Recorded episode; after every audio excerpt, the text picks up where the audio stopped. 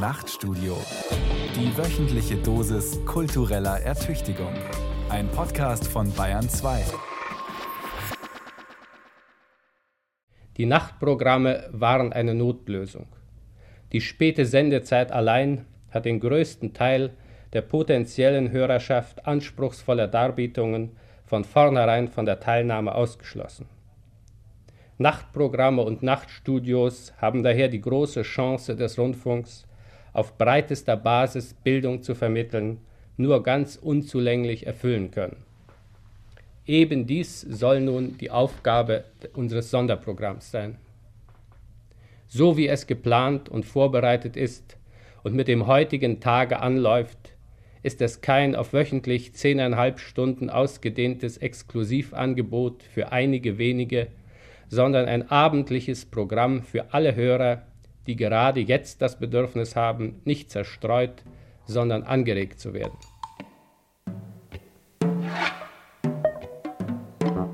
Radio gebildet. Zur Geschichte des Nachtstudios im Bayerischen Rundfunk 1948 bis 1970. Eine Sendung von Monika Boll. Zweiter Teil.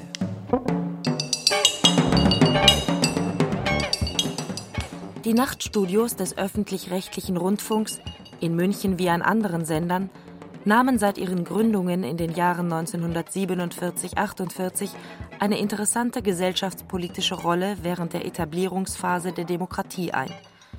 Nach dem Missbrauch des Rundfunks als Propagandainstrument durch den Nationalsozialismus eroberten sie die klassische bürgerliche Öffentlichkeit für das Radio zurück und trugen so ganz erheblich zur intellektuellen Selbstverständigung innerhalb der Wiederaufbaugesellschaft bei. Sehr viel stärker als andere Radioressorts warben die Nachtstudios um die Bildungselite, die anfangs schwer zu erobern war, weil sie ein kulturpessimistisches Ressentiment gegen das Massenmedium hegte. Sendungen wie das Nachtstudio machten den Rundfunk für eine Klientel gesellschaftsfähig, die sich bislang vornehmlich in Gutenbergs Welt von Buch und Feuilleton vertreten sah. Dieses neue Publikum umfasste zwischen 100.000 und 500.000 Hörer, beachtliche Zahlen, welche die Auflage manches Bestsellers in den Schatten stellten und auch mit den überregionalen Zeitungsfeuilletons mühelos konkurrieren konnten. Selbst als das Fernsehen die große Masse des Publikums Ende der 50er Jahre für sich gewinnen konnte, blieb die intellektuelle Klientel dem Medium Radio treu. Der Bayerische Rundfunk entschied sich daher, ab dem Herbst 1957 ein erweitertes Sonderprogramm in seinem zweiten Programm auf UKW auszustrahlen. Dies löste das Nachtstudio ab und war, statt wie bisher an einem, nun an drei Abenden der Woche zu empfangen. Der zeitliche Zugewinn erlaubte eine großzügige Planung für die Zukunft, und so beschloss die Redaktion, bestehend aus Gerhard Chesney und seinen Mitarbeitern Gustava Mösler, Leonhard Reinisch und Ulrich Dibelius, einige neue Reihen ins Programm zu nehmen. Das Sonderprogramm Labor für Zeitgeschichte und Radiokultur das Forum des neuen Sonderprogramms etwa informierte über aktuelle wissenschaftliche Tagungen und Kulturveranstaltungen. Die Sendereihe Panorama zeugte von der Weltläufigkeit der Münchner Radiokultur. Sie bot einen Kulturweltspiegel mit Berichten aus allen Erdteilen. Mal bereiste der Hörer die Großstädte des Orients, mal besuchte er Australien, den Kontinent der Weite. Das Sonderprogramm startete ebenfalls die Reihe Bayern heute, zu deren Eröffnung und Verortung Walter von Kube, der berühmte Chefredakteur und spätere Hörfunkdirektor des Bayerischen Rundfunks, eigene Worte fand. Kiel, Hamburg, Hannover, Bremen, Düsseldorf, Wiesbaden, Mainz, Stuttgart, München. Das sind, meine verehrten Zuhörer, die Hauptstädte der Länder, die zusammen die Bundesrepublik Deutschland bilden. In welcher Sie auch immer des Morgens aufwachen, Ihr Rasierwasser wird den Weg nach Norden nehmen und schließlich in aller Selbstverständlichkeit in ein vergleichsweise deutsches Meer fließen. Mit einer Ausnahme. Das Münchner Wasser endet undeutsch. Es eilt zur Donau, es wird österreichisch, ja schlimmer noch, es gehört alsbald zum Balkan. Das Münchner Wasser, meine Damen und Herren, ist gewissermaßen separatistisch, wie auch gelegentlich die Münchner Luft. Auch als weitgereister Kosmopolit blieb man in München am Ende doch immer Bayer, nicht selten mit Hang zum Separatismus. Immerhin war es der Bayerische Landtag, der als einziges Parlament dem Grundgesetz der Bundesrepublik nicht zugestimmt hatte, weil er die Autonomie Bayerns darin nicht ausreichend gewürdigt sah. Je größer, desto deutscher und je deutscher, desto einheitlicher. Das ist die politische Moral der Gegenwart, und daran hat sich im Grunde von Wilhelm II. über Weimar und Potsdam bis zu Bonn wenig geändert. Einzig in Bayern ist dieser Lehrsatz kein Allgemeingut geworden. Ein Volk bäuerlicher Herkunft gibt seine Individualität nicht leicht auf und hält mit Misstrauen an der eigenen Art fest. Ich erinnere an die Schweiz, deren Volkscharakter überhaupt dem bayerischen nicht unähnlich ist, mindestens was den Willen zur Selbstbehauptung betrifft. Vielleicht wohnt die Freiheit wirklich auf den Bergen. Walter von Kube, der das gern zitierte Schimpfwort von den Bonner Zentralpatrioten geprägt hatte, stand mit seinem Gastkommentar beim Sonderprogramm auch für das neue Bündnis von Kultur und Politik, jener beiden Bereiche, die in der deutschen Bildungstradition lange Zeit einen unversöhnlichen Gegensatz bildeten. Thomas Manns Buch Bekenntnisse eines Unpolitischen von 1918 steht stellvertretend für das antipolitische Ressentiment, mit dem sich die deutsche Kulturelite gegen die Niederungen der Politik und Gesellschaft reservierte. Das änderte sich nach dem Krieg allmählich. Hierbei betrieb das Sonderprogramm intellektuelle Selbstverständigung auch in einem ganz direkten Sinn, indem es sich zunehmend politischen und gesellschaftlichen Themen öffnete, trug es zum Wandel einer überkommenen intellektuellen Selbstwahrnehmung bei. Immer häufiger nahm sich das Sonderprogramm politischer Ereignisse an, die nach weitergehender Reflexion verlangten, als es die aktualitätsabhängige Berichterstattung der politischen Redaktion im Sender leisten konnte. Die antisemitischen Schmierereien an der Kölner Synagoge im Dezember 1959 stellten solch ein Ereignis dar. Die antisemitischen Schmierereien, die um die Jahreswende Erschrecken erregt und eine starke öffentliche Ablehnung, aber vielleicht auch ein hämisches, stillschweigendes Einverständnis einer nicht einfach abzuschätzenden Gruppe unserer Mitbürger gefunden haben? Diese Demonstrationen sind wenige Wochen später schon nahezu vergessen. Das Ganze hatte fast den Charakter eines finsteren Streiches einiger Raudis. Es fragt sich nur, ob das zur Erklärung ausreicht. Die Synagoge war nach ihrer Zerstörung in der Reichspogromnacht wieder aufgebaut und soeben in einem offiziellen Festakt in Anwesenheit des Bundeskanzlers eröffnet worden. Die Hakenkreuze an der Fassade kurze Zeit danach lösten grelles Entsetzen aus. Wochenlang berichteten Presse und Fernsehen in Deutschland und, schlimmer noch für die politische Reputation, auch im Ausland. Wer immer für die Tat verantwortlich war, Eins hatte sie zweifellos bewirkt. Sie konfrontierte die deutsche Gesellschaft mit ihrer Vergangenheit und verlangte nach kollektiver Selbstbefragung. Während Kanzler Adenauer und Teile der Presse den Vorfall noch als dumme Jungenstreich abzutun versuchten, setzte die Redaktion des Sonderprogramms auf kritische, fundierte Analyse und erwies sich dabei als Avantgarde des Zeitgeistes. Der Antisemitismus hat seine Geschichte der Bosheit, Rach und Quälsucht. Er ist eine der sichtbarsten Konstanten der Inhumanität, der Unmenschlichkeit in der Geschichte. Wie immer sich das früher oder in anderen Ländern verhalten haben mag, seit dem Terror des Naziregimes trennen sechs Millionen getötete Juden die lebenden Generationen in Deutschland von ihrer eigenen Geschichte und von den Barbareien der Geschichte überhaupt.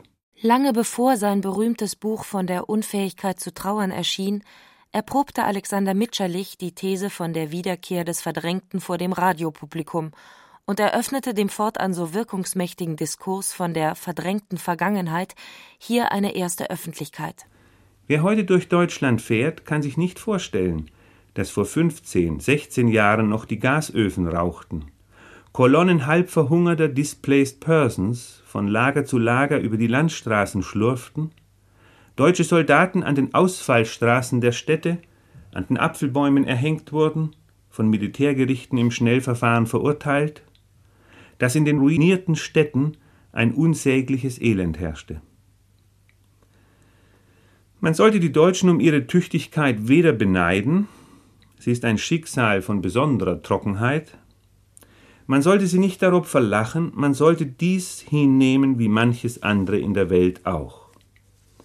Aber diese Tüchtigkeit, die Berge von Trümmern versetzen konnte, den Schuldberg konnte sie nicht versetzen. So erfolgte die Schuldentlastung auf innerpsychischem Weg durch Verdrängung, von der Sigmund Freud sagte, sie sei im Grunde ein Fluchtversuch. Das Aufräumen in der äußeren Realität, das Wiederaufbauen, bis die letzte Trümmerstätte verschwunden ist, hat dann auch seine unbewusste psychische Motivation. Im Wunsch, die Spuren zu beseitigen, so weit sind wir jetzt. Freud hat dargestellt, wie ein Impuls, der einmal vom bewussten Ich abgespalten, verdrängt wurde, sich von allen mitmenschlichen Rücksichten befreit, im Inneren der Person sozusagen vogelfrei wie der Geächtete wird. Dieser Impuls wird jede Möglichkeit ergreifen, um der Unterdrückung, die das bewusste Ich gegen ihn errichtet hat, zu entschlüpfen. Das heißt aber, dass das Verdrängte unerledigt zurückkehrt was sich anzubahnen droht und oft genug vollzieht, ist dann ein automatischer Wiederholungszwang. Der Hass, das Ressentiment, die sentimentale Selbstüberschätzung, das alles ist dann wieder da, ungewandelt, so erschreckend wie zuvor. Die Frage, die sich uns heute stellt, ist, ob wir aus der Geschichte gelernt haben, ob wir noch lernen werden, wozu man Einsicht Bewusstheit braucht, oder ob wir abwehren, verdrängen, eine Erinnerungslücke für die erschreckende Vergangenheit und unsere Rolle in ihr eben dadurch herstellen, dass wir verdrängen. Damit würden wir die Chance verlieren, die tödlich zerstörerischen Regungen, deren wir doch nachweislich fähig waren, aufzufangen und zu überwinden.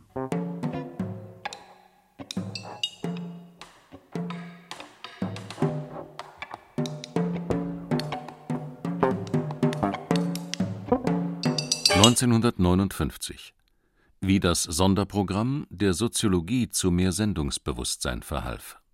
Alexander Mitscherlichs Sicht auf das Problem verband in einer für diese Zeit typischen Weise die Ergebnisse der Psychoanalyse mit einer Theorie der Gesellschaft und repräsentierte damit auch den rasanten Aufstieg der Soziologie in der frühen Bundesrepublik.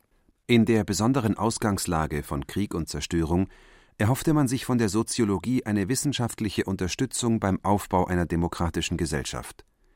Das gesteigerte Interesse hob den soziologischen Diskurs schließlich auch über die Aufmerksamkeitsschwelle der Massenmedien. Dabei öffneten sich die ambitionierten Kulturredaktionen der Radiosender wie das Sonderprogramm in München, das Abendstudio in Frankfurt oder die Funkuniversität in Berlin früher als andere dem neuen Zeitgeist. Im Bayerischen Rundfunk war der Kölner Soziologe René König einer der ersten Autoren, um dessen ständige Mitarbeit der Redaktionsleiter Gerhard Czesny warb. König repräsentierte neben der Frankfurter Schule eine weitere maßgebliche Ausrichtung der Soziologie. Man verabredete eine Reihe von Sendungen zum Thema Massengesellschaft, wobei sich Chesney als gut unterrichteter Kenner der soziologischen Trends erwies. Wie König lehnte er das alte kulturpessimistische Ressentiment ab, welches im wachsenden wirtschaftlichen Wohlstand, an dem erstmals in der Geschichte die breite Bevölkerung partizipierte, nichts anderes als ein Diktat des Konsumzwangs und der Entfremdung sehen wollte. In seinen Beiträgen polemisierte König daher heftig gegen Moralisten und Sittenwächter, welche die neuen Freizeitvergnügungen der Massen, das Mopedfahren, das Campen, das Reisen, auch das Radio hören und das Fernsehen mit dem in Deutschland immer noch prominenten kulturkritischen Argwohn verfolgten. René König sympathisierte auch mit Chesneys Forderung nach einem von christlichen Herrschaftsansprüchen befreiten Humanismus. Als Chesney sein liberales Bürgerforum, die Humanistische Union, gründete, gratulierte König begeistert. Lieber Herr Chesney, man muss sehr klar machen, dass es sich bei all dem um eine Aktion handelt gegen den Klerikalismus des öffentlichen Lebens. Das gilt für die Schulen, das gilt für die Universitäten, das gilt für die Rundfunk- und Fernsehanstalten, dasselbe gilt auch für die Presse. Es gibt nichts Ekelhafteres als die Kombination von Kirche und Politik oder Kirche und Geschäft. Kaum ein anderer Soziologe war jedoch so oft im Radio zu hören wie Theodor W. Adorno. Das mag überraschen angesichts von Adornos bekanntem Verdikt gegen die Massenmedien, die er samt und sonders zu Ausgeburten einer menschenverachtenden Kulturindustrie erklärte. Dennoch findet sich Adornos Name in allen Kulturprogrammen. Man traf ihn in den Funkstudios in Frankfurt, Hamburg, Berlin, Köln, Stuttgart und München.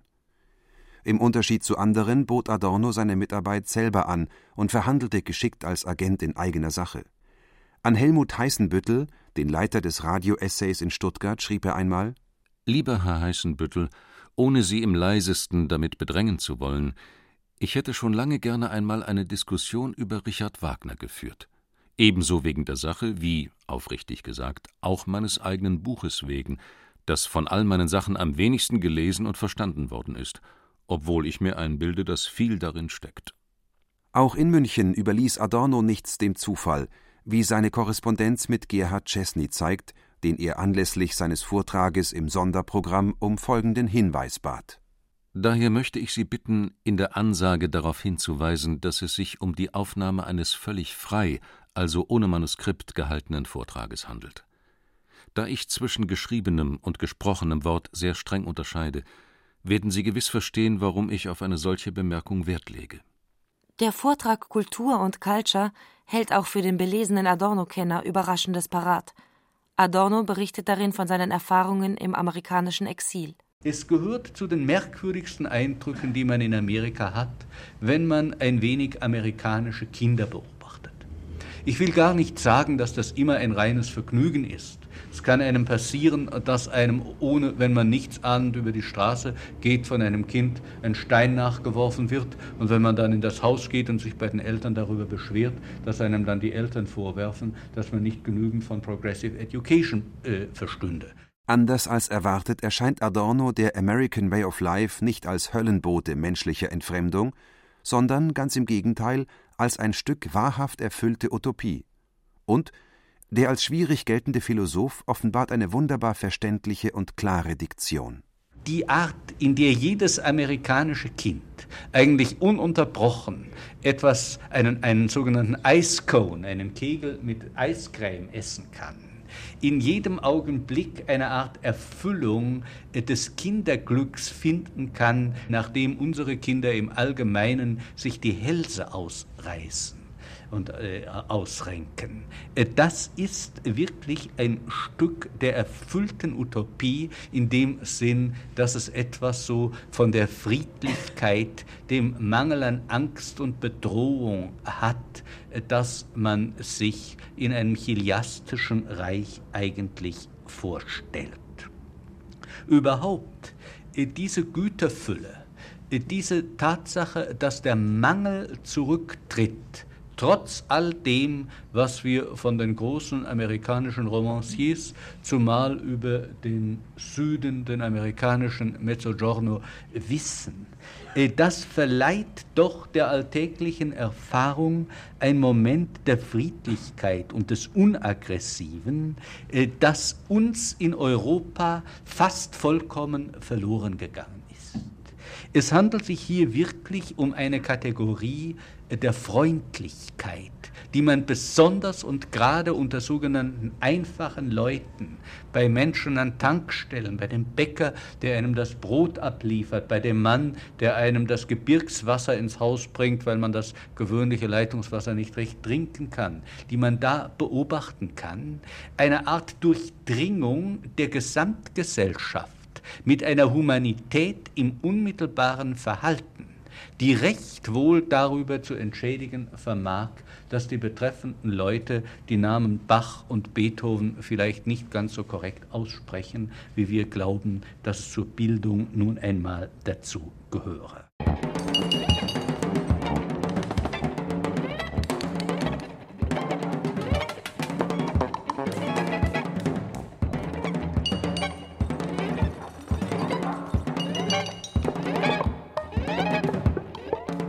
1961 Der Fall Chesney Die Bemühungen des Sonderprogramms im Bayerischen Rundfunk um ein möglichst breites Meinungsspektrum aus Kultur, Politik und Gesellschaft stießen nicht überall auf Beifall. Vor allem verärgerte Gerhard Chesneys dezidiert antichristlicher Humanismus die Parteigänger der katholischen Fraktion schon seit geraumer Zeit. Nachdem auch noch sein Buch Die Zukunft des Unglaubens hohe Auflagen erzielte, fanden sich in der CSU-nahen Presse vermehrt Angriffe gegen den, wie es hieß, militanten Atheisten mit seinem heidnischen Heilshumanismus. In der gerade herrschenden Logik des Kalten Krieges konnte schnell auch unter Kommunismus Verdacht geraten, wer, wie Chesney, den Konsens der Rechristianisierung offen aufkündigte. Michael Sertenberg von der Deutschen Tagespost in Würzburg gehörte zu den Journalisten, die diesen Verdacht nach Kräften streuten. In Chesneys Programm kommen vorzugsweise Literaten zu Wort, die in der Bundesrepublik ein schmutziges Netz ziehen. Da toben sich Franz Schonauer, Hans Magnus Enzensberger und Martin Walser aus, die vom Zentralorgan der SED Neues Deutschland trefflich gegen die Regierung Adenauer zitiert werden können. Die Situation eskalierte, als im Oktober 1961 ein Essay des international bekannten Philosophen Leszek Kouakowski auf Weisung des Intendanten Christian Wallenreiter abgesetzt wurde. Gerhard Chesney kündigte darauf unter Protest seinen Vertrag beim Bayerischen Rundfunk. Der Vorfall ging durch die Presse und machte als der Fall Chesney Rundfunkgeschichte. Unter der Schlagzeile Kommunistische Propaganda im Rundfunk der Deutschen Tagespost drängte sich den Lesern der Eindruck auf, als habe man im Münchner Funkhaus gerade noch den Einmarsch der Russen abwehren können. Es geht um die kurzfristige Absetzung des Essays Katholizismus in einem kommunistischen Land von dem polnischen Philosophen Leszek Kowakowski, dem die roten Machthaber in Warschau bereitwillig einen Lehrstuhl zur Verfügung gestellt haben. Praktisch in letzter Minute ist es dem Intendanten Christian Wallenreiter gelungen, diese nur wenig verdeckte kommunistische Propaganda zu verhindern. Was letztendlich als kommunistische Propaganda zu gelten habe und was nicht, darüber kam man in München und Warschau offenbar zu ganz unterschiedlichen Ergebnissen. Mit seiner stark von den Frühschriften von Karl Marx beeinflussten Philosophie, für die sich der Begriff humanistischer Marxismus einprägte, waren die roten Machthaber in Warschau jedenfalls gar nicht einverstanden. Kołakowski wurde bald aus der kommunistischen Partei ausgeschlossen. Vorsichtshalber entzog man ihm auch den Lehrstuhl. In Deutschland erhielt der prominenteste polnische Philosoph 1977 den Friedenspreis des deutschen Buchhandels und 1991 den Ernst-Bloch-Preis.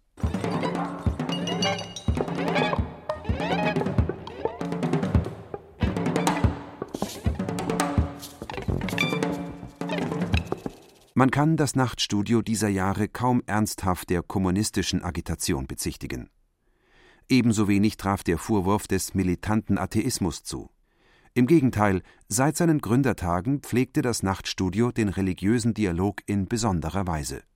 Die Namen der theologischen Prominenz Karl Rahner, Josef Ratzinger, Martin Buber, Johannes Baptist Metz fehlen in keinem Jahresprogramm. Selbst der Volksfrömmigkeit zollte die Redaktion respektvolle Aufmerksamkeit. Zeugnisse des Glaubens hieß die Reihe, die sich auf volksnahe Weise dem Leben der Heiligen nähern wollte. So etwa im Beitrag der katholischen Schriftstellerin Gertrud von Lefort, die von ihrer Wallfahrt nach Siena zum Fest der heiligen Katharina berichtete. Dabei reiste Gertrud von Lefort nicht als neutrale Beobachterin, sondern als wahre Enthusiastin, als eine im wörtlichen Sinn vom Heiligen Geist ergriffene als ich vor vielen Jahren durch eine freundliche Führung am Tage der heiligen Katharina nach Siena kam, wurde es mir zum unvergesslichen Eindruck, wie dieser vor 600 Jahren verstorbene Heilige noch immer als eine Lebendige in ihrer Stadt und mit ihrer Stadt lebt. Ganz Jena war in freudester Bewegung. Man wallfahrtete zu ihrem schlichten Elternhaus und ihrer kleinen, blumenüberschütteten Zelle. Eine Anzahl junger Mädchen empfing ihr zu Ehren eine bräutliche Aussteuer, und in der Kirche des heiligen Dominikus war ihr Haupt ausgestellt. Ich konnte es aus nächster Nähe betrachten. Es hatte nichts von dem Schauererweckenden eines Totenkopfes, sondern eher etwas Liebliches mit Kranz und Schleier geschmückt, wirkte das Antlitz wie das einer Büste aus leicht ergrautem Gestein. Die Züge, sehr feine, sehr mädchenhafte Züge, waren wunderbar erhalten. Sie stimmten mit denen auf dem bekannten Gemälde des Fra Bartolomeo völlig überein. Ich würde dieses Antlitz nie vergessen. Der Reisebericht von Gertrud von Lefort mutet jedoch nicht allein seines Enthusiasmus wegen sonderbar an. Das Prinzip des nackten Vortrags und der Mangel an akustischer Aufbereitung lassen den Beitrag für heutige Hörgewohnheiten sperrig erscheinen. Damit stellt sich die grundsätzliche Frage der Inszenierung. Da das Radio der 50er und 60er Jahre immer noch ein relativ junges Medium war, musste es seine eigene Grammatik erst entwickeln.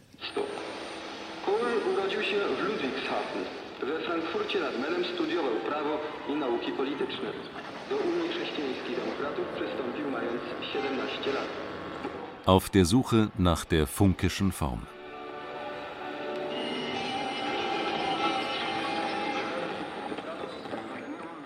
Wie jedes neue Medium, dem noch keine eigene Formensprache zur Verfügung steht, machte das Radio vorerst noch Anleihen bei älteren Medien, dem geschriebenen Feuilleton etwa oder dem akademischen Vortrag.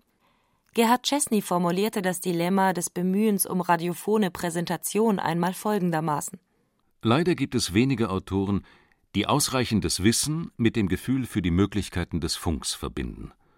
Entweder bieten uns schrecklich gelehrte Männer schrecklich gelehrte Aufsätze an, an denen möglichst kein Komma verändert werden darf, oder wir erhalten von routinierten Radiojournalisten Manuskripte, die zwar alles enthalten, was man so gemeinhin funkisch nennt, zwei Dutzend Sprecher, Kanonendonner, knarrende Türen, Hundegebell, Jazzeinlagen, nur nicht das, was wir im Nachtstudio vor allem brauchen zureichende Substanz. In den Redaktionen gab es durchaus Vorbehalte gegen ein zu viel an funkischer Bearbeitung. Nach mutigen Versuchen mit dem neuen Medium in der allerersten Anfangszeit verließ man sich inzwischen lieber auf erprobte Mittel. Selbst bei den avancierten Radiogenres dieser Jahre, dem Hörspiel und dem Feature, zeigte sich der Bayerische Rundfunk vorerst nicht so experimentierfreudig wie die Kulturredaktionen anderer Sender zu dieser Zeit. Gustava Mösler, Redakteurin des Sonderprogramms und spätere Hörfunkdirektorin des Bayerischen Rundfunks, verteidigte die puristische Umgangsweise mit dem Text im Radio einmal in einer Antwort auf eine Höreranfrage. Wir haben uns im Sonderprogramm mit diesen Formfragen auseinandergesetzt und sind zu dem Schluss gekommen, dass in Anbetracht unserer vorwiegend abstrakten wissenschaftlichen Themen funkische Mittel nur sehr sparsam angewendet werden sollten. Wir verzichten also weitgehend auf Sprecherwechsel innerhalb einer Sendung sowie auf eingeblendete Szenen zur Illustrierung eines Gedankengangs, auf stimmungsbildende musikalische Untermalung, auf Geräusche und ähnliches und versuchen unsere Themen in den meisten Fällen schlicht und einfach in Vorträgen abzuhandeln. Festzuhalten bleibt ein lieblos heruntergelesener Vortrag, der überdies noch 30 Minuten generös überschritt, überforderte selbst in den 50er und 60er Jahren die Hörer, die Begriffe wie Zeitökonomie und Frustrationstoleranz noch gar nicht kannten. Dadaistische Versuche, die Grenzen des Tonraumes zu sprengen, führen unmittelbar in die Nähe der vorgeschriebenen Stelle unserer eigenen Entscheidung steht zu nichts anderem, dass hier das Ohr des Kunstwerkes, das bedeutet das Miterleben, dass diese Zeit zu Ende geht. Vom Umgang mit Neutönern. Ja, wir müssen uns beeilen. Erheblich mehr Gestaltungsfreiheit als die Vortragsreihen boten die von Ulrich Dibelius im Sonderprogramm geleiteten Musiksendungen. Er stellte zeitgenössische Komponisten wie Hans-Werner Henze, Karl-Heinz Stockhausen und Pierre Boulez vor und berichtete alljährlich über die internationalen Ferienkurse für neue Musik in Darmstadt oder das renommierte Festival der Neutöner. Diese Zeit geht zu Ende. Der zweite Spieler ist schon aufgetreten und übt seine Partie an Klavier und Celesta. Aus dem Notizbuch zur Komposition des Werkes. Die angegebenen Veränderungen von Lautstärke, Tonhöhe und Zeitmaß des Vortragstextes werden Einsatz und Verlauf aller anderen Ereignisse regulieren. Aber ich höre schon den Mimen kommen. Bald wird der Sprecher auch auftreten. Lassen wir den Spieler sein Üben üben. Und das instrumentale Theater beginnen.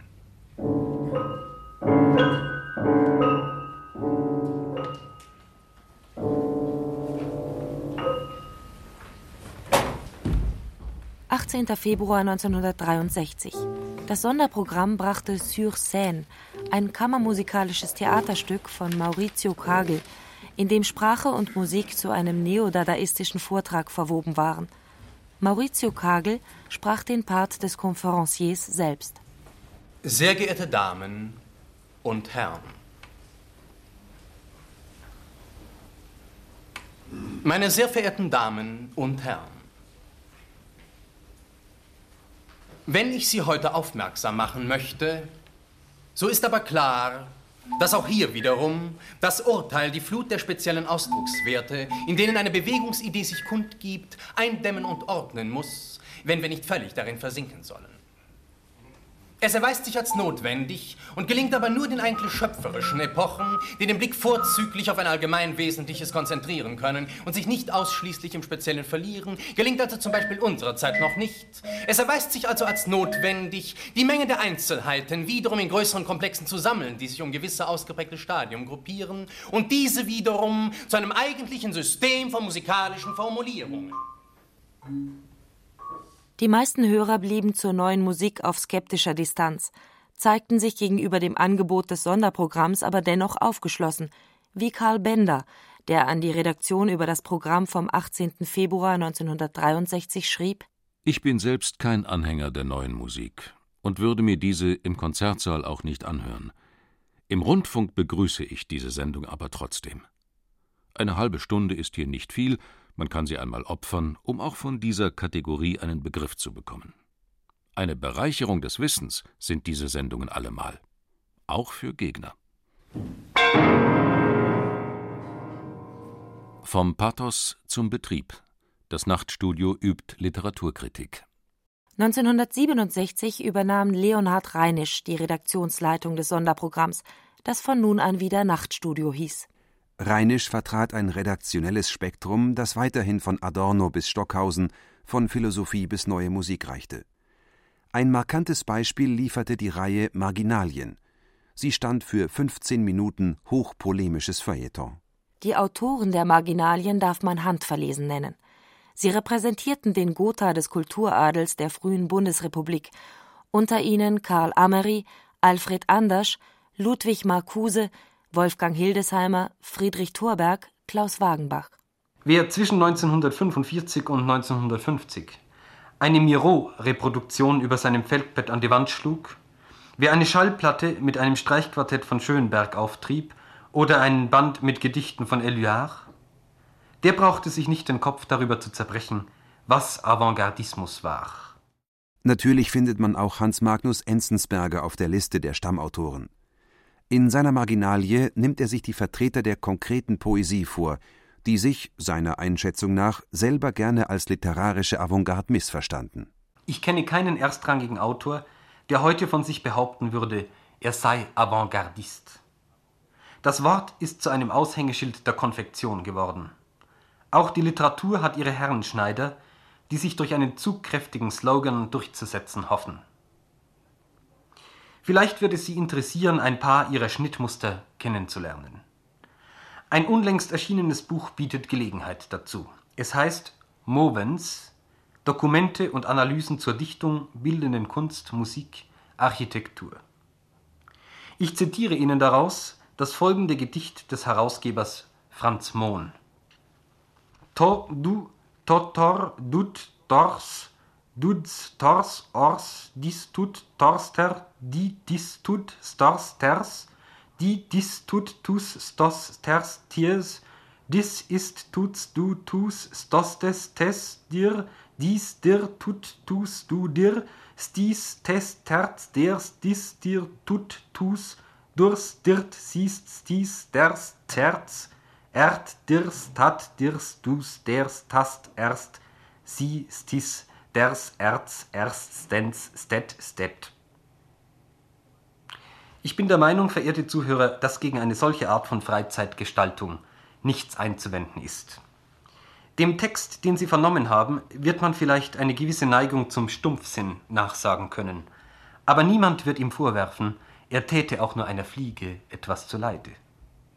Ich kann mir vorstellen, dass einem lange Winterabende wie im Fluge vergehen, wenn man sich solchen Kunstübungen hingibt. Man wird dabei immer neue Strickmuster entdecken, eines harmloser als das andere. Man könnte Movens den poetischen Trichter der Avantgarde nennen, denn das Buch versetzt seine Leser in die Lage, sich ihre Dokumente zur Dichtung in Zukunft selber herzustellen. Die Präsentation der Literatur im Nachtstudio wandelte sich in den 60er Jahren in mehrfacher Hinsicht. Der Ton war schärfer geworden, polemischer. Das Pathos der ersten Nachkriegsjahre, welches die Literatur wie ihre Produzenten unter Denkmalschutz stellte und von ihnen Heil für die deutsche Kulturnation erhoffte, war plötzlich verflogen, und an die Stelle des Dichter-Olymps trat der Literaturbetrieb. Dabei verstand sich das Nachtstudio jedoch kaum als williger Handlanger einer absatzorientierten Verlagswelt, die mit Blick auf das Saisongeschäft Trend auf Trend annoncierte. Lieber schon stellte es den literarischen Betrieb als solchen zur Disposition und bat dazu als Gäste Marcel Reich-Ranitzky und Hans-Egon Holthusen ins Aufnahmestudio. Glück und Elend der Literaturkritik standen zur Verhandlung an diesem Abend. Naja, das ist doch wohl auch eine Frage des Geschmacks und der mm, Erwartungen, die an die Literatur geknüpft werden. Aber sagen Sie bitte, glauben Sie nicht, dass es zu den Sünden der deutschen Literaturkritik seit vielen Jahren gehört, dass sie sich nicht die Mühe macht oder nur selten die Mühe macht, sich mit der vielgelesenen Trivialliteratur zu beschäftigen, nicht mit der absoluten Trivialliteratur, sondern dieser an der Grenze befindlichen. Denn sehen Sie, ich meine, Luise Rinser kommt ja von der ernsten Literatur her und sie hat ja ursprünglich noch ganz na, vielleicht beachtliche oder erträgliche Prosa geschrieben. Äh, ist es richtig, dass das so ignoriert wird? Entsteht nicht dadurch diese eigentümliche, fatale Situation des immer größer werdenden Abstands zwischen der hohen Literatur und dem, was tatsächlich gelesen ähm, wird? Ich bewundere Ihre menschliche Güte und Duldsamkeit, Herr Reich-Ranitzky. Ich kann diese Bücher nicht zu Ende lesen. Das ist eine solche Geduldsprobe, nicht wahr, dass ich äh, verzweifelt an die Kürze des menschlichen Lebens denke und dann lieber zu einem Werk der Weltliteratur greife, das ich noch nicht gelesen habe, als diese Trivialromane zu Ende lese. Ich meine, wenn Sie, vielleicht lesen Sie schneller als ich. Nein, äh, das ist nicht ganz richtig. Sie haben natürlich völlig recht, dass Balzac besser schreibt als Luisa Rinser. Da brauchen wir uns nicht gegen gegenseitig davon zu überzeugen. Die Sache ist nur die, dass äh, man, glaube ich, ab und zu auf die Fehler und die Vorzüge dieser Literatur hinweisen sollte. Ich habe es in meiner Praxis als Kritiker so gemacht, übrigens nicht durchgehalten, muss ich zugeben, dass ich einmal jährlich ein solches Buch bespreche. Ich habe einmal ein Buch von Willi Heinrich besprochen, einmal eins von Remarque, einmal eins von Luise Rinser und dann genug. Ein Jahr habe ich es nicht durchgehalten, habe ich es ausgelassen. Dann. Aber man sollte es wohl tun. Und wissen Sie, Sieburg hat es getan. Der Siebuch hat ab und zu diese Trivialliteratur analysiert und nicht schlecht analysiert. Ich will nicht boshaft sagen, es seien die, die schönsten Kritiken gewesen, die er geschrieben hat. Es ist natürlich immer leicht zu verreißen und effektvoll zu schreiben, wenn man verreist. Aber er hat sich ab und zu die Mühe gemacht, diese Bücher zu lesen. Und ich glaube, dass es sinnvoll, dass es zweckvoll ist. Literatur im Nachtstudio wurde nicht nur besprochen, bewertet und kritisiert, sondern kam auch weiterhin bei Lesungen ausführlich selber zu Wort. Der Anregung von Marcel Reich-Ranitzky allerdings, auch die Trivialliteratur zu würdigen, kam das Nachtstudio jedoch lieber nicht nach. Die traditionsreiche Sendung bildete weiterhin eine sichere Heimstatt der Hochkultur. In diesem Sinne engagierte man eine Anzahl berühmter Autoren für eine Reihe namens Autoren lesen ihre Lieblingsschriftsteller. Ingeborg Bachmann Die große Fracht des Sommers ist verladen.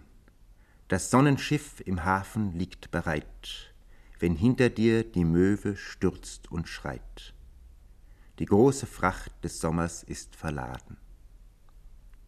Das Sonnenschiff im Hafen liegt bereit, und auf den Lippen der Galionsfiguren tritt unverhüllt das Lächeln der Lemuren. Das Sonnenschiff im Hafen liegt bereit. Wenn hinter dir die Möwe stürzt und schreit, kommt aus dem Westen der Befehl zu sinken. Doch offenen Augs wirst du im Licht ertrinken, wenn hinter dir die Möwe stürzt und schreit. Wolfgang Hildesheimer las Lyrik, Werner Bergengrün aus dem Werk Jean Pauls, Erich Kästner las für die Hörer Lessing, Martin Walser Nikolai Gogol und Wolfgang Köppen stellte Büchners Lenz vor. Einen Abend gestaltete Arno Schmidt, Nachkriegsautor von ambitionierter Prosa, von zahlreichen Hörspielen und Radioessays. Für das Nachtstudio berichtete er 1960 eindrucksvoll von seinen literarischen Vorlieben seit Kindertagen. Von Dichtern, groß und kleinen, erwählt sich jeder seinen. Die Götter waren oft sunderlich und die Heiligen wunderlich. Und so ist das Gelichter auch unserer Lieblingsdichter. Und das Tollste an diesen Verslein ist, Rückert hat genau den Mann dabei im Sinne gehabt, von dem auch ich im Folgenden erzählen werde, Fouquet. Ich bin immer ein Gegner der Lehre von der Willensfreiheit gewesen, nicht nur, weil ich sechs Jahre beim Militär gedient habe, sondern aus theoretischen Erwägungen. Als Eideshelfer zitiere ich außer dem großen Schopenhauer noch Voltaire, Hume, Spinoza für fromme Luther. Und da lernte ich zum Beispiel mit drei Jahren lesen, weil meine um ebenso viel ältere einzige Schwester es in der Hamburger Volksschule erduldete. Ein Vierteljahr später beherrschte ich es à la Maître und war ergo zum Wortschlemmer prädestiniert. Nun hat man im Lauf seines Lebens schätzungsweise ein Dutzend literarische Großlieblinge. Es mag wahrlich vermessen sein, dass ich solch Diktum aufstelle. Ich bin erst 45 und weiß nicht, wie ich mit 65 denken würde. Falls ich so alt werden sollte, ich lege aber keinen Wert darauf. Mein erstes ganz großes Bucherlebnis war mit sechs Jahren die Reise zum Mittelpunkt der Erde des Jules Verne. Obwohl ich damals noch nicht wusste, dass Storms Regentrude davon herkommt und anderes mehr. Anschließend wie billig Karl May, der vier oder fünf merkwürdige Bände ausgenommen viel Mist geschrieben hat, dessen literarische Wirksamkeit aber endlich einmal untersucht werden sollte, von Zuckmeier über Fallada, Ernst Keuder und Franks Räuberbande bis zu mir. Dann kam aber auch sofort schon, mit 15, Schopenhauer, Nietzsche, gegen den ich inzwischen recht misstrauisch geworden bin, Wieland, Poe, Jean-Paul, Hoffmann, Tieck, das war ein sehr großer Mann. Aber auch Dickens, Scott, Swift. Im Augenblick dominieren der Anton Reiser, die Insel Felsenburg, Dionasore und Tristram Shandy, Voltaires Candide und Lessing, aber das sei jetzt einmal alles vergessen. Unterhaltsam, wenn auch nicht gleich trivial, wurde es 1958 dennoch. Im weiten Feld der Möglichkeiten des Radios hielt das Nachtstudio für seine Hörer noch eine Idee bereit, ein besonders kurzweiliges Literaturrätsel. Meine verehrten Zuhörer, Sie kennen die Porträtzeichnungen, wie sie Picasso, glaube ich, gemacht hat. Ich habe übrigens gerade in den letzten Tagen gesehen, dass auch manche Porträtfotografen sich dieser Technik bedienen. Ich meine die Bilder, auf denen gleichzeitig ein Gesicht von vorn und im Profil dargestellt wird. So wollen wir es heute auch bei der Suche nach unseren Autoren halten. Wir wollen von jedem Autor eine Aufnahme in doppelter Beleuchtung sozusagen zum Besten geben. Wir wollen zunächst ihn von vorn zeigen in Gestalt einer Probe aus seinem Werk und dann sozusagen im Profil mit den Augen eines anderen gesehen oder durch ein anderes literarisches Medium hindurch gesehen. Wir werden also zwei Stücke auf ein und denselben Autor bezüglich zu hören bekommen. Ich würde Ihnen, verehrtes Team, Frau Sack, Herr Steffel, Herr Hochkeppel, vorschlagen, dass wir zunächst, wenn die erste Probe gelesen worden ist von Herrn Alois Maria Gianni, dass wir dann in eine kurze Beratung eintreten und aufs Ungefährste klären, wer das sein könnte, wann er geschrieben haben könnte, und dann Herrn Gianni bitten, dies zweite, diese Profilaufnahme hinzuzufügen, und dann wollten wir in die endgültige Beratung eintreten. Drei Personen suchen einen Autor, hieß, frei nach Pirandello, das wöchentliche Quiz, das schnell zum Publikumsliebling aufstieg. Moderiert von Wilhelm Emanuel Süßkind, Redakteur der Süddeutschen Zeitung, bestand die Aufgabe des Teams darin, Literatur des bildungsbürgerlichen Kanons zu erraten, nachdem zunächst ein Ausschnitt aus einem Werk von einem Schauspieler rezitiert wurde. Das ist der gleiche Autor? Etwa? Tja. Das ist der gleiche Autor, allerdings Ach. nicht auf eigenen Socken sozusagen. Mhm. Aha. Er will da jemanden äh, per persiflieren? Oder? Nein, nicht nur das. Das nicht. Er will nicht nur jemanden persiflieren, sondern er will jemanden und hat jemanden nachgedichtet. Aha. Ja, eben. Mit dem, Das ist ein ganz bekanntes Ding. Diese Nachtdichtung. Ja, ich, die, überhaupt dieses. Jetzt können wir uns ich über sehr vieles nicht mehr- unterhalten. Wir können uns über den Ja. Dichter des Ja, ersten Stücks, ja. über den Nachtdichter unterhalten. Wir können uns aber auch über das Original dieses nachgedichteten Gedichts unterhalten. Ich glaube, es ist ein Dichter, der unter einem Pseudonym bekannt ist. Mhm. Nicht wahr? Woher stammt Und er denn? Aus Schlesien, Ja, und heißt Klabund. heißt Alfred Henschke. hab ich auch gedacht. Ja. aus Grossen an der Oder. In der Tat, wie Sie sagen, Mhm. Herr Steffel, jung mit 7 oder 38 Jahren an der Schwindsucht Ja. gestorben. Ja, ne? was hat er aber da im ersten Stück geschrieben? Das ist ein Roman von ihm, Mohammed. Ne? Ja, das ist ein Roman Mohammed Ja. über die Karriere des, des Propheten Mohammed. Und ein Stück aus einer ganzen Reihe von Kurzromanen, deren erster vom General Moreau handelt und einer von Peter dem Großen. Es sind vier oder fünf an der Zahl. Und ich habe deswegen vorhin so gebohrt, Herr Steffel, ob das nun Früh- oder Spätexpressionismus sei, weil nämlich gerade in diesen Kurzromanen von Klabund der Expressionismus schon hinüberspielt in die Gebrauchsprosa und vielleicht sogar schon ein ganz klein bisschen in die Reportageprosa, in diese kurzatmige, die sich Richtig. inzwischen herausgebildet hat. Und insofern ist es ausgesprochen eine Spätlingserscheinung im Mhm. Expressionismus, aber wie, glaube ich, Herr Hochkeppel ganz richtig gespürt hat, eine durchaus literarisch qualitätvolle. Und jetzt müssen wir doch dahinter kommen. Ah, jetzt kommt das Thema noch. Wen. Klabund, wen Klabund danach, Danach gedichtet Der bekannte skandinavische. Es ist der bekannte Äh, skandinavische, genau gesagt schwedische. Äh, Bellmann. Bellmann. Bellmann. Bellmann. Karl Michael Bellmann, Bellmann, ja. aus dem Ja. Ende des 18. Jahrhunderts, den viele Leute nachgedichtet haben und in diesem Gedicht auch Klabund.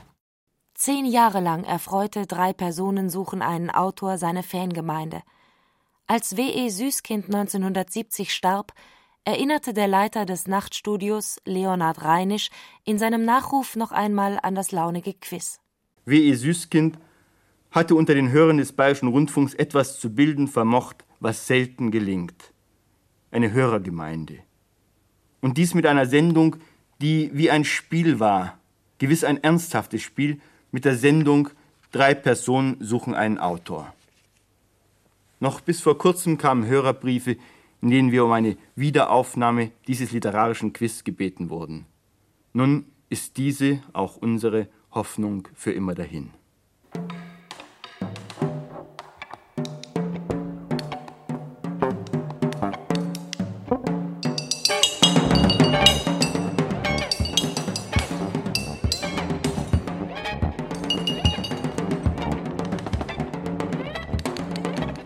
1968, als die Verhältnisse ins Tanzen gerieten. Im Herbst 1963 trat Bundeskanzler Konrad Adenauer nach 14 Amtsjahren zurück. Der erreichte wirtschaftliche Wiederaufbau versprach für die Zukunft die Sicherheit einer Mittelstandsgesellschaft, in welcher der Klassenwiderspruch für immer überwunden schien. Der Soziologe Arnold Gehlen sprach vom Posthistoire, vom Ende der Geschichte, die in einem saturierten Stillstand verharrte. Mit einer Studentenbewegung, welche den bundesrepublikanischen Status quo bald radikal in Frage stellte, rechnete niemand. Der gesellschaftliche Umbruch vollzog sich jedoch schnell. Eine verschleppte Hochschulreform, die Verabschiedung der Notstandsgesetze durch die Große Koalition und der Vietnamkrieg lösten den Protest der Studenten aus. Das Nachtstudio blieb auch jetzt auf Tuchfühlung mit den Zeichen der Zeit.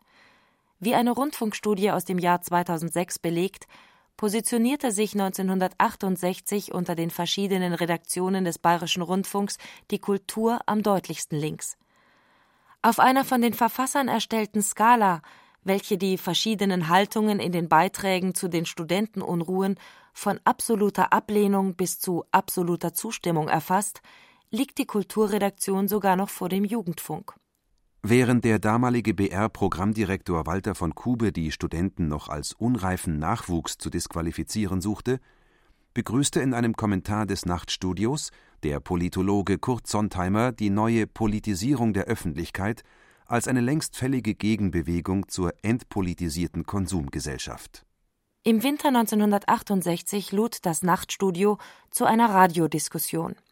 Auf dem Podium trafen sich namhafte Soziologen und Politikwissenschaftler.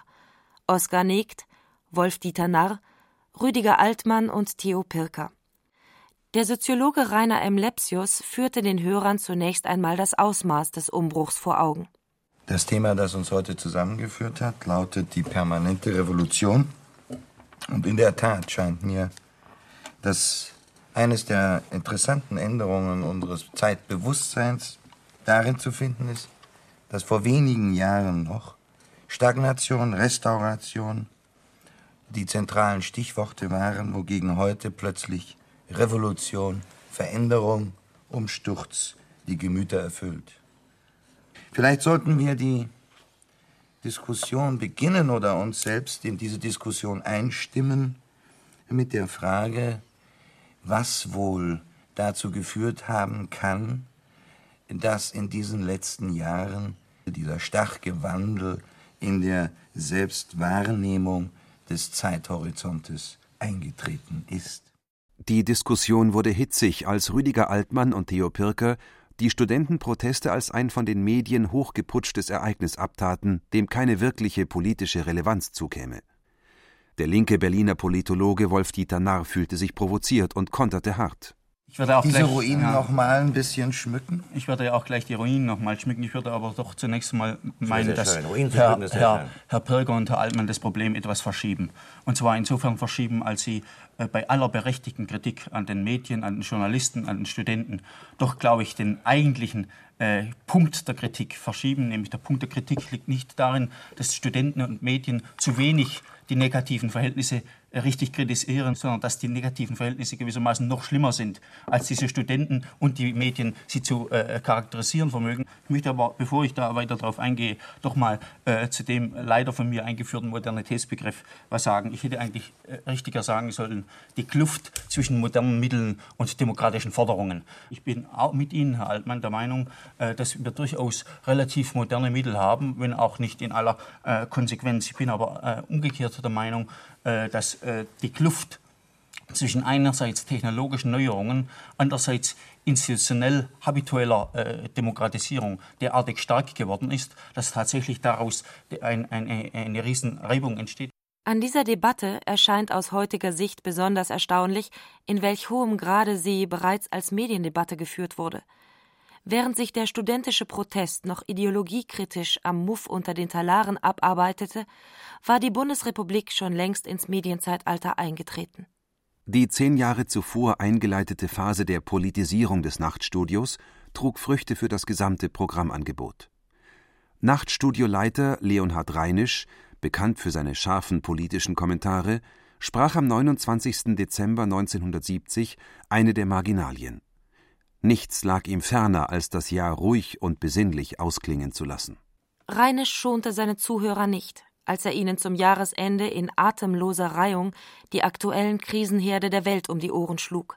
Die unduldsame Vehemenz schien ihm mehr als gerechtfertigt, seitdem jedes kriegerische Scharmützel mit der Möglichkeit eines Atomkriegs balancierte. Jahrtausende lang haben die Menschen vom Frieden geträumt. Wenn sie wach waren, sah es anders aus. Da haben sie zum Beispiel in unserer Zeit die Welt aufgeteilt in Ost und West, in Links und Rechts, in Nord und Süd, in Reich und Arm, in Schwarz und Weiß.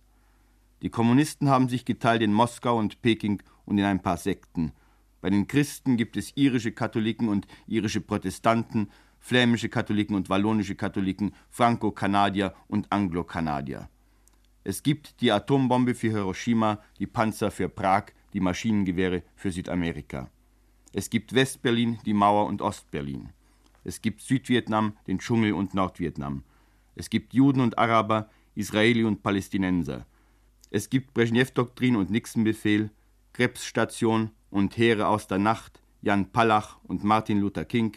Es gibt KGB und CIA, KPD und NPD. Es gab ohne Sorg und Dutschke, Studenten und Polizei, vielleicht demnächst wieder Kaufhausbrand und allezeit Konsumidioten, es gibt Scheißliberale und Linksfaschisten, Ulbricht und Strauß, Herbert Marcuse und Hermann Kahn, Ernst Bloch und Ernst Jünger, Einheimische und Vertriebene, Ausbeuter und Proleten und Aufhören, das ist ja zum Verrücktwerden. Ja, das ist zum Verrücktwerden. Aber es hört nicht auf, es gab Graf Bernadotte und Dag Hammarskjöld, es gibt Biafra und Nigeria, es gab Chombe und Lumumba, es gibt griechische Zyprioten und türkische. Es gab Graf Spreti und Camilo Torres. Es gibt Pakistan und Indien und China und Revolution und Kulturrevolution und permanente Revolution. Es gibt sehr Reiche, die viel haben, vor allem Angst, und sehr Arme, die nichts haben als Hunger. Und wenn sie beide schlafen, träumen sie vielleicht vom ewigen Frieden. Im Wachsein sah es jedoch schon immer anders aus. Kein, wo ist dein Bruder? Sodom und Babel, ägyptische Gefangenschaft und babylonische, Massada, Zerstreuung über alle Welt, Pogrome ohne Zahl, Auschwitz. So erzählen Mythe und Geschichte eines Volkes. Und willkürlich vielleicht noch diese Reihenamen Troja und Thermopylen, Alexanderschlacht, Cäsaren, Rom und Goten, Hunnen, Awanen, Türken, Chinggis Khan, Kreuzzüge hin und her, der Hundertjährige, der Dreißigjährige, der Siebenjährige, Krieg, Krieg, Krieg, Napoleon, Hitler, Stalin. Jahrtausende lang haben die Menschen vom Frieden geträumt. Diesmal müssen sie ihn finden, organisieren. Jahrtausende lang haben sie immer bessere Waffen erzeugt, wurden sie immer tüchtiger im Verteidigen und der Angriff ist die beste Verteidigung und im Vernichten. Bei 52 Millionen Toten steht der jüngste Rekord. Das nächste Mal könnten sie den Friedhof Erde schaffen und für den kleinen Menschenrest die Rückkehr in die Höhlenwelt. Deshalb ist der Friede heute so notwendig und so gefährlich geworden. Diese Marginalie von Leonhard Reinisch dokumentiert die Entwicklung, die das Nachtstudio von seinen Anfängen 1948 bis ins Jahr 1970 genommen hatte. Im schnellen Modernisierungsprozess der jungen Bundesrepublik geriet das anfängliche Verständnis von Hochkultur bald zum Anachronismus. Die Kultur schwebte nicht länger über der Gesellschaft, sondern wurde ein Teil von ihr. Das Nachtstudio agierte in diesem Wandel nicht bloß als passiver Seismograph, sondern trug selber zur Veränderung des Kulturbegriffs bei. Ende der 50er Jahre entwickelte es sich aus einem Forum für Hochkultur das sich vornehmlich den etablierten schönen Künsten und den Geisteswissenschaften gewidmet hatte, in eine moderne Agentur für Kunst und Gesellschaftskritik, für Zeitgeschichte, politische Analyse und Zeitgeistforschung.